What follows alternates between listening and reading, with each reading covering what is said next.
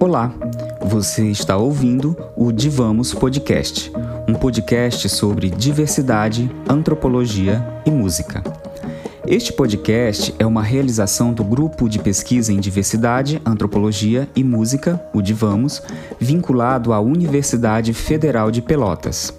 Eu sou Rafael Noleto, coordenador do grupo, professor do bacharelado em Ciências Musicais e do programa de pós-graduação em Antropologia da UFPEL. O Divamos Podcast é realizado em parceria com o grupo de pesquisa em Corpo, Imagem e Som, coordenado pelo professor Felipe Merker Castellani na UFPEL. Nossos episódios são inteiramente produzidos por estudantes de todos os bacharelados em música da UFPEL. No episódio de hoje, falaremos da biografia de Elza Soares, escrita pelo jornalista Zeca Camargo. O estudo dessa biografia se deu por conta do componente curricular intitulado Biografias Musicais, que eu ministro regularmente nos bacharelados em música da UFPEL. Nesta disciplina, a gente se dedica a estudar criticamente uma biografia escrita sobre algum personagem importante do campo musical, encarando a escrita biográfica como um campo de atuação musicológico, que é fruto de uma ampla pesquisa histórica, documental e de campo. Nosso objetivo principal é analisar a construção dos discursos biográficos e suas implicações para o campo da pesquisa em música. O estudo crítico da biografia de Elza Soares ocorreu no segundo semestre de 2021, portanto, antes do falecimento da cantora.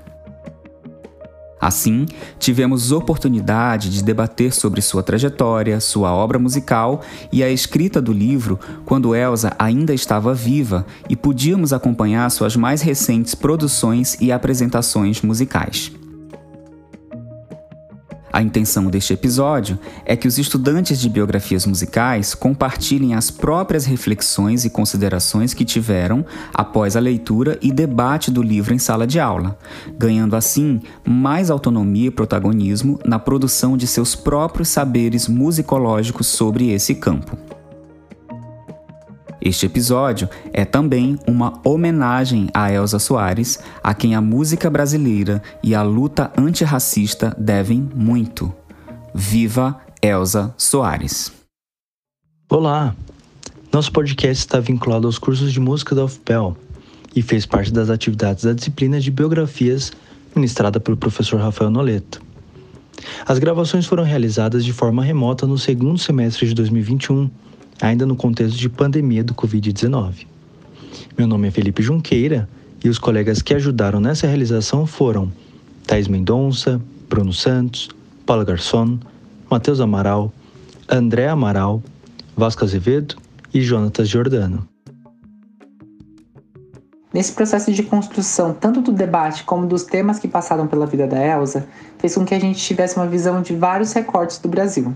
Sendo a Elsa uma mulher negra, cantora, vinda de família pobre que vivia no subúrbio do Rio, fez com que a gente tivesse uma visão de várias pautas e marcadores sociais que vão passar por todo esse podcast.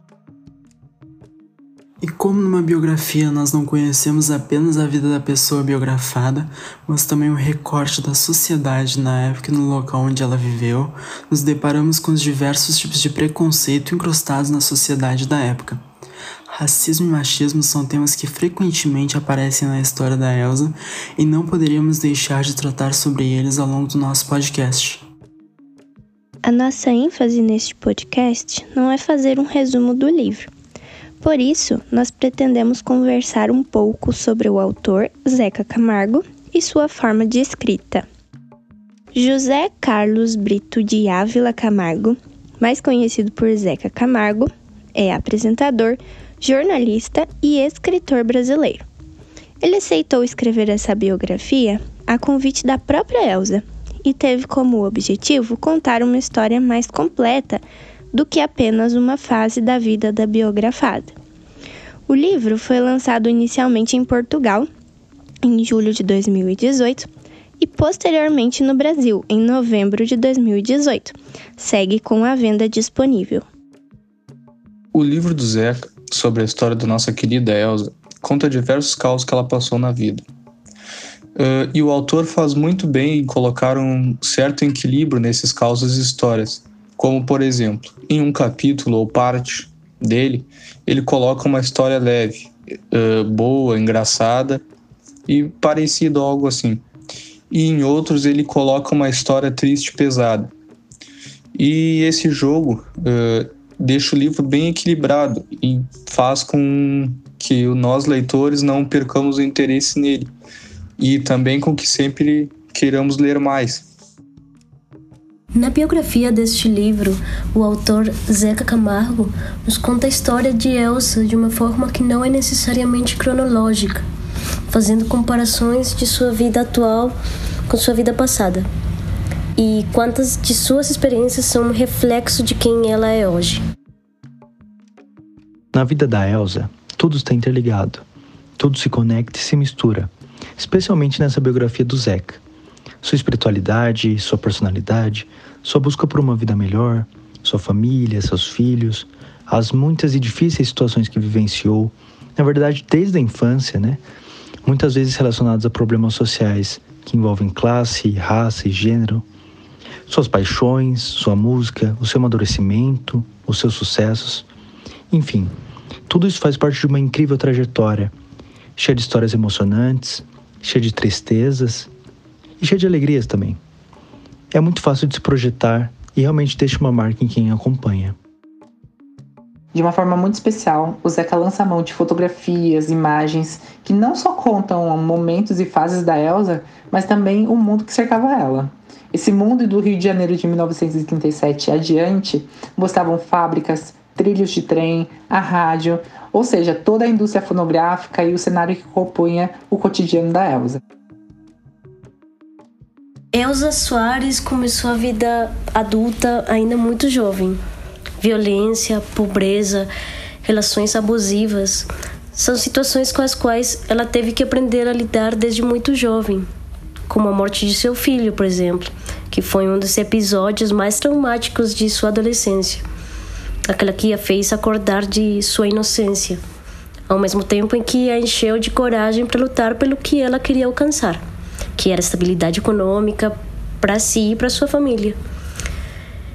Se não fosse pela sua ambição, pelo seu desejo de ganhar dinheiro para sustentar a sua família, a história de Elsa seria completamente diferente. A infância de Elsa, assim como a de milhões de brasileiros da classe trabalhadora, não foi nada fácil. Seus pais trabalhavam grande parte do tempo para conseguir sustentar toda a família, enquanto a pequena Elsa carregava latas de água na cabeça para que sua mãe lavasse as roupas de famílias mais abastadas que a sua e que não enfrentavam os mesmos problemas e necessidades. Mesmo com as dificuldades enfrentadas, nunca passou fome e sua mãe fazia questão de que suas filhas andassem por aí sempre bem vestidas. Apesar do trabalho árduo e contínuo, muitas vezes seus pais não conseguiam dinheiro suficiente para alimentar plenamente a sua família. Elsa, apesar de ainda muito criança inocente, já demonstrava uma capacidade de consciência sobre a sua situação e desenvolve um sentimento de responsabilidade sobre si e sobre a sua família que viria a acompanhar durante toda a sua vida. Na biografia, Elsa relata que, além de auxiliar a sua mãe em sua jornada de trabalho, já saía perambulando pelas ruas da cidade, inventando formas de ganhar alguns trocados. Não para seu próprio benefício, para comprar balas ou jogos, como é de se esperar de uma criança, mas para comprar mais comida para que sua família pudesse ter uma dispensa cheia. Apesar de ser uma atitude louvável, esse relato nos revela algo profundo sobre o Brasil e a desigualdade que vivemos. Não deveria ser obrigação ou preocupação de uma criança colocar comida em casa, e essa responsabilidade precoce certamente antecipa processos e priva milhares de crianças de viver a plenitude da infância. Apesar de toda a complexidade da situação de Elsa, é nesse contexto que sua personalidade se forma. Os primeiros traços de seu caráter, de sua força e perseverança, bem como sua postura sempre questionadora e seu elaborado senso de humor. Elsa foi ensinada desde o nascimento que seu dever no mundo é obedecer às ordens, criar seus filhos, ser uma boa esposa. E isso diz muito sobre como funcionam as classes sociais e o racismo. Elsa Soares, antes de ficar famosa, teve que passar por muitas apresentações musicais sem poder cantar para perceber o racismo que estava por trás de tudo isso. Que eles não queriam uma mulher negra cantando no palco. Muito embora ela não tenha se conformado, se atrevendo a cantar no palco quando lhe foi dito que não podia, conquistar um espaço artístico em um mundo cheio de preconceitos não é fácil. E no livro podemos ver como Elsa toma consciência do racismo em que está imersa. O racismo era muito mais presente na época que a Elsa se apresentava do que é hoje. E foi ocorrido diversos casos envolvendo o racismo com ela nos palcos, como alguns lugares que não deixavam ela se apresentar por causa da sua cor. Ela conta que diversos músicos da sua banda eram negros, mas o problema não era do músico negro, e sim o negro cantar. E por diversas vezes ela disse que se preparava para se apresentar e tal, e ela não podia. E isso deixava ela muito frustrada. Até que um dia, num desses clubes, ela ficou esperando e não poderia se apresentar. Mas em um gesto, ela subiu ao palco e cantou. E como era esperado, todos da plateia ficaram maravilhados. E como ela diz, naquele episódio ela ganhou pelo talento. Elza Soares é sem dúvida uma das mais importantes cantoras brasileiras. Desde a década de 60 até os dias atuais, a sua voz, sua obra e sua militância surpreendem ouvintes e artistas de todo o mundo. Elza sempre se posicionou politicamente, trazendo luz aos profundos problemas sociais do Brasil: desigualdade, fome, racismo, machismo, dentre tantos outros. Hoje vemos Elza como uma verdadeira rainha da música brasileira, amada e respeitada por muitos. Porém, ao decorrer de sua longa e complexa trajetória, a artista sofreu em seu corpo, em sua pele, as mazelas dos problemas descritos anteriormente. Ao longo de sua biografia, Elza relata vários momentos chocantes que evidenciam o pior do que existe na sociedade brasileira e as sucessivas tentativas de silenciamento e invisibilização da mulher negra. No início de sua trajetória como cantora, Elza foi vetada de se apresentar em clubes das classes mais altas cariocas pela cor da sua pele, espaços exclusivos para brancos e ricos da burguesia do Rio de Janeiro. Posteriormente, surge uma oportunidade para que Elsa gravasse uma importante produtora da época, mas após a apresentação da cantora pessoalmente, ela foi vetada pela gravadora. O motivo? A cor de sua pele. Pensavam que ela era branca. Vários outros casos como esse ocorrem ao longo de sua trajetória. Em diversos momentos, a cantora relata casos em que muitas vezes foi exigido a ela que exibisse o seu corpo para assim chamar mais atenção e atrair mais público, uma forma clara e recorrente de sexualização da mulher desvalorização de sua arte, já que o seu talento residia em sua voz. Elsa demonstra que ser uma artista potente não azentou de sofrer preconceito, mas a forma com que a artista lidou com esses problemas é uma verdadeira aula de persistência e resiliência. A escolha de seu repertório, sua postura e suas falas sempre trazem uma afronta ao sistema hegemônico. Sua arte é resistência e seu corpo, político. Para quem vê hoje a Elsa tão bem estabelecida na sua carreira e como artista, talvez não imagine que a Elsa não tenha tido uma formação musical formal. A sua voz e a sua presença são indissociáveis à persona qual a Elsa é, seja pelas suas vivências, pelas suas histórias. No livro é muito claro que tudo isso compunha e compõe a Elsa como musicista e também como pessoa. Seu pai foi uma figura muito importante em sua vida. Apesar das dificuldades financeiras e dele trabalhar o dia todo na pedreira, passaram bons momentos do cotidiano juntos. Às vezes ela aprontava uma, então ele batia nela. Ela o temia, mas era apaixonada, enquanto ele tinha um carinho especial pela filha travessa, a cabritinha. A verdade é que existia muito amor nessa relação paternal, e foi com ele que ela adquiriu o gosto pela música. Escutavam a rádio juntos, e ele tocava bem o violão, o trompete e também cantava. Participavam de rodas juntos, e ele tinha muito orgulho da voz da filha, mas não achava que ela deveria se tornar cantora. Na época, a música estava muito ligada à boemia, à vadiagem, à prostituição, a malandragem, ao alcoolismo, enfim. Havia muitos preconceitos, né? Ele não achava que era uma vida digna, mas Elsa provou que era possível ter dignidade, só com a voz e com talento. Elsa já cantava desde criança, talvez por influência do pai ou pelo rádio que tocava em casa. O que se sabe é que ela sempre gostou da sua voz rouca, do seu timbre diferente, mesmo que nem sempre tivesse o apoio de quem esperava parte que o meu colega André já vai contar para vocês. Elsa não se cansava de cantarolar pela casa ou enquanto levava água para a mãe com seu balde na cabeça. Durante muito tempo na vida dela, a música foi vista como um tabu, pelo fato de Elsa ser apaixonada por cantar. Gostar de música ou cantar dentro de casa não eram problemas. O problema mesmo era trabalhar com isso. Na época, as mulheres que cantavam em público e tinham pouco sucesso eram consideradas meretrizes, e a família não queria essa fama para a menina.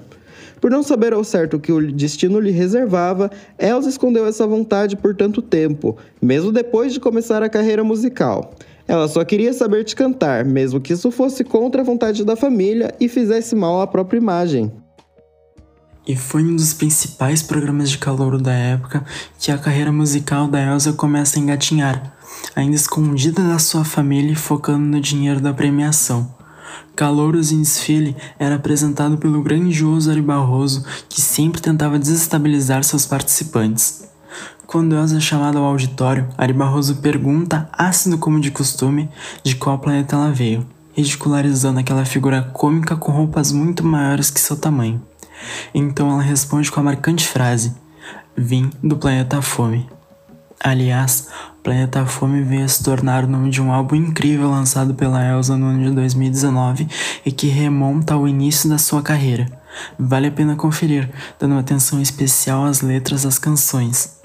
Ao final da sua participação no programa, Elsa ganha o prêmio máximo da noite e principalmente Ari Barroso decreta: Ali nascia uma estrela. O livro nos mostra que por diversas vezes a Elsa não tinha muito conhecimento da gravidade dos acontecimentos na sua vida pessoal e profissional, como o racismo, por exemplo. Uh, e ela sempre foi muito profissional e por mais que às vezes não entendia esse problema em si, ela não desistia facilmente do que ela precisava fazer nas suas apresentações. E durante essas apresentações, ela também foi tomando consciência desses problemas, onde ela conseguiu amadurecer e crescer mais com a personalidade que ela tem hoje.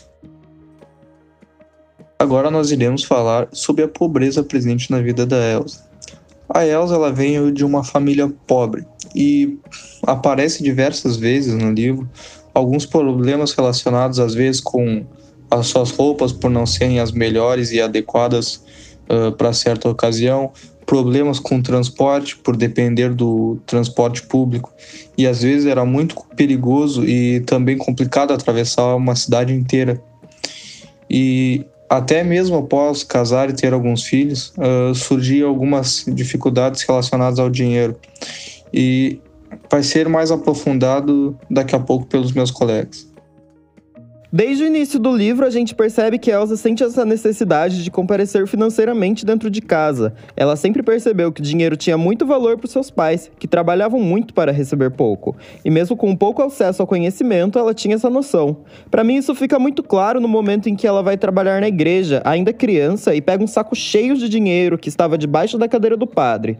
Só isso não me impressionou, mas sim o destino desse dinheiro, que ao invés de gastá-lo com guloseimas, ela compra mantimentos para a família, a fim de aliviar aliviar um pouco o trabalho árduo dos mantenedores da casa. A família da Elsa era muito pobre, e mesmo que eles nunca passassem fome ou sérias dificuldades, não tinham dinheiro suficiente para aproveitar quaisquer regalias, coisas simples como um sorvete ou um saquinho de coco. Mesmo que seus pais não gostassem de uma criança se preocupando com dinheiro, a Elsa sempre dava um jeito de comprar algo e levar para casa. E esse dinheiro vinha das mais diversas formas, mesmo que sempre escondida. Ela recolhia restos de ossos e cacos de vidros para vender e chegou a várias vezes chorar no meio da rua fingindo que tinha perdido dinheiro da sua mãe. Assim os estranhos ficavam com pena e davam alguns trocados a ela. Desde muito cedo podemos notar o instinto superprotetor da Elsa. Em sua biografia, ela reconheceu que sempre teve um instinto maternal, sempre fez o necessário para cuidar de seus pais, seus filhos, marido, ela sempre desempenhou o papel de provedora do lar. E foi precisamente este instinto de querer prover todas as necessidades de si mesma e de sua família que a levou a conquistar espaços musicais de grande escala. A viagem para Buenos Aires nos revela muitas coisas. Eu acho que mostra muito da força da Elsa, porque mesmo depois do golpe, de não receber o cachê, ela se determina a não voltar para casa de mãos vazias. Parece que ali ela se determina a dar uma vida melhor aos filhos, uma vida com comida à vontade, com coisas simples como chuveiro elétrico, confortos básicos que ela não pôde ter. Lá ela conhece muitos músicos importantes, dentre eles o Piazzolla. O que ela queria mesmo nessa época era voltar para o Brasil, estava muito preocupado com a saúde do pai. Pressentimentos ruins não saíam de sua cabeça. Infelizmente, ele falece nessa época.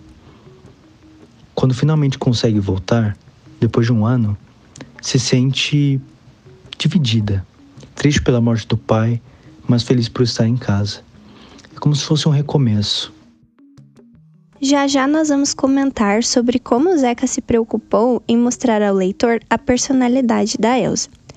Mas por agora eu gostaria de falar sobre o cuidado que ele teve em detalhar pensamentos e decisões da Elsa que nos fizeram comparar a maturidade dela. Enquanto em algumas histórias, lá no início, comentávamos: Nossa, a Elsa ainda era ingênua sobre isso. Não demorou muito para notarmos o quanto a vida a fez amadurecer. A diferença é perceptível e convidamos você, nosso ouvinte, para, em uma posterior leitura do livro, procurar perceber isso também. O fato é que, mais do que relatar as histórias vividas pela cantora, Zeca colocou estrategicamente alguns sentimentos e pensamentos de Elsa durante o momento, o que torna a experiência da leitura muito mais imersiva. Grande parte da inocência de Elsa que a gente pode ver nessa biografia vem de várias etapas que ela viveu precocemente. Seja por intermédio da violência e da vulnerabilidade, o primeiro casamento dela foi o retrato exato de diversas formas de abuso, entre elas a própria infância e a pré-adolescência interrompidas. Elsa tinha vontade de brincar, tinha vontade de viver como uma criança, só que foi entregue para ela a vida de dona de casa com diversos abusos, entre elas a perda da infância. Aos 13 anos, por força de vontade de seu pai, Elsa foi obrigada a se casar. Apesar de ser algo muito comum na época entre as mais diversas classes sociais, esse casamento precoce representa talvez um dos relatos mais fortes de sua biografia, onde Zeca narra muito bem a ruptura da infância, incipiente puberdade, para uma súbita vida adulta. Elsa, aos 13, apesar de muito esperta, carregava em contrapartida muita inocência. Não havia desenvolvido sua libido e ainda se misturava aos meninos da rua para brincar, sem se questionar sobre sua sexualidade. Nada mais natural para uma criança dessa idade em sua época. Elsa mesmo disse que em sua cerimônia de casamento só pensava em voltar para casa para brincar, mas mal sabia ela que a partir desse momento ela iria ter gradualmente abandonar a Elsa menina e se tornar a Elsa mulher, mãe, esposa, dona de casa e ainda por cima trabalhadora. Elsa muda da casa de seus pais para um barracão junto a seu primeiro marido, encarando tudo ainda como uma grande brincadeira. Até quando teve seu primeiro filho, ela relata que parecia um boneco para ela brincar o problema é que a partir dali a brincadeira ficou muito mais séria. Todas as responsabilidades das funções que deveria ocupar começam a ganhar significado e peso. Zeca nos relata muito bem o processo de amadurecimento de Elsa, que a partir dali viria a enfrentar uma série de novas inseguranças, problemas e tragédias. Apesar de todos os contratempos e os vetores que deveriam impulsionar Elsa na direção contrária à de sua brilhante carreira, a futura cantora permaneceu forte, sustentando a si e toda a sua família de uma forma quase inacreditável, assim como fazem tantas mulheres e mães negras, periféricas e trabalhadoras do planeta Fome. Desde a infância, existe um lado meio sobrenatural na Elsa. É curioso como ela vai tendo visões, sonhos, pressentimentos e vai relacionando tudo isso com sua vida e com seu futuro. Para mim, isso mostra uma espiritualidade na Elsa, uma fé que acabou sendo muito importante em sua trajetória. E acho que também mostra um lado mais imaginativo, mais criativo dela, porque talvez podemos pensar que foi uma forma que ela encontrou de enfrentar as situações que surgiam, né? Uma forma de pensar nas coisas através de uma outra esfera uma esfera mais espiritual, mais misteriosa, mais inconsciente. É o caso da história da vaca que ela lambeu, e ela interpretou como uma unção. E é também o caso da visão em que pede para São Jorge para o seu pai não lhe bater, mas tem como uma resposta uma profecia, a de que ela ainda apanharia muito, muito mais da vida do que do seu pai. Após a sua temporada na Argentina, Elsa retorna ao Brasil já sentindo a necessidade de voltar aos palcos da boemia carioca e conquistar seu espaço na efervescente cena musical da década de 60 que se adentrava. Apesar de já ter realizado algumas apresentações e já ter o reconhecimento de alguns artistas locais, ainda faltava a Elsa o devido reconhecimento que sua voz merecia. Até os dias atuais, mesmo com todo o desenvolvimento dos meios de comunicação e tecnologia, é muito importante na carreira de artistas o desenvolvimento de uma ampla rede de contato na cena local para que consigam ampliar a divulgação e propagação de seus trabalhos, bem como para indicação e convites para a realização de trabalhos diversos. Se tratando de um Brasil que há pouco começou a se urbanizar, com a desigualdade social e os preconceitos muito mais escancarados do que hoje, imagine como deve ter sido para Elsa, mulher negra, mãe e artista periférica, cujo próprio corpo já servia como uma dificuldade para que fosse vista, conseguir ser admirada e, mais ainda, ouvida e aplaudida pelo público e outros artistas da época. Outra preocupação do autor foi evidenciar histórias que trouxessem à tona a personalidade tão autêntica da Elsa. Em alguns momentos percebemos muito do seu humor, em outros a sua garra e força de vontade. Esses trechos são riquíssimos e nos permitem conhecer melhor a Elsa como ela é, e além disso, perceber as suas mudanças em autonomia, maturidade e capacidade de se impor como mulher, como negra e como cantora. O que nós concordamos a partir de discussões em sala de aula é que essa estratégia do autor foi premeditada para levar o leitor a esse nível de compreensão da Elsa em si durante sua vida. A Elsa, ela demonstra que ela sempre teve um bom humor, e por diversas vezes e passagens no livro, uh, a gente vê ela fazendo piadas e brincadeiras. Ela também uh, se mostra muito travessa desde criança, onde ela às vezes enganava alguém para conseguir algum dinheiro. Mas isso era sempre feito com a intenção dela poder ajudar em casa mais tarde. E é muito importante destacar a determinação da Elsa em dar uma vida melhor aos seus filhos. Por causa dessa determinação, que Elsa fazia todo o possível para conseguir algum dinheiro e colocar comida na mesa de sua casa jogava no bicho, trabalhou carimbando sabão e furava suas mãos para juntar escovas de enceradeira. Foi empregada doméstica mesmo sofrendo constantes humilhações e enfrentou um manicômio com uma fama assustadora. Principalmente, o início da sua carreira musical se deu como uma forma de ganhar algum dinheiro a mais. O timbre único da Elsa, com sua voz rouca, forte, rasgada, representa muito bem sua personalidade e a mulher que ela se tornou sempre lutando contra tudo e contra todos, sem desistir e indo contra todas as probabilidades. E o resto é história. Todos nós conhecemos a grande Elsa Soares que ela se tornou. Aliás, esse timbre único, seu profissionalismo e sua personalidade com certeza foram determinantes para que ela se destacasse em meio a toda uma gama de cantoras que surgiam na época, impulsionadas pelo rádio e pelos programas de calouros. A Elsa tem uma capacidade enorme de seguir em frente, mesmo em meio a tantas dificuldades. Eu me lembro aqui de um único momento em que ela passou alguns dias de cama por causa da tristeza de perder seu primeiro filho. Fora esse triste episódio, ela sempre seguiu com suas pendências para além dos sentimentos. E que guerreira que não deixa a peteca cair! Claro que é importante ressaltar que ela não tinha como se dar o luxo de não trabalhar, independente do humor dela no dia, pois a família dela dependia daquele sustento para comer. Trazendo para a nossa experiência de leitura, isso só nos mostra como às vezes o mundo é cruel, mas que o que podemos fazer é seguir em frente. Todos os trechos nos quais notamos essa capacidade de se reinventar foram muito marcantes para toda a turma. Não há dúvidas de que essa biografia nos ensinou e muito. Ao ler cada página do livro, percebemos que Elsa sofreu muitos traumas em sua vida, traumas que a marcaram profundamente, mas que nunca a fizeram desistir do que ela queria. Ao contrário, ela tomou como um impulso para sair daquela vida de pobreza e de preocupações e assim ter uma vida melhor, não só para ela mesma, mas também para sua família. Para mim, um dos grandes marcadores que deixaram bem claro que a carreira da Elsa já estava muito bem estabelecida foi a relação dela com a imprensa. Eles falavam muito sobre especulação né, e escândalos sobre a vida amorosa dela. Ao passo que a principal forma de falar disso foi quando ela teve a relação com Garrincha, mostrando várias facetas deturpadas né, no relacionamento deles, entre elas de interesse e de destruidora de lares.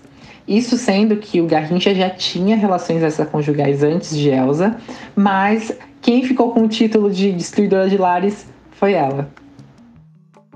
Lendo o livro ou assistindo entrevistas da Elsa, a gente percebe que ela tem uma memória muito boa, admirável de certa forma.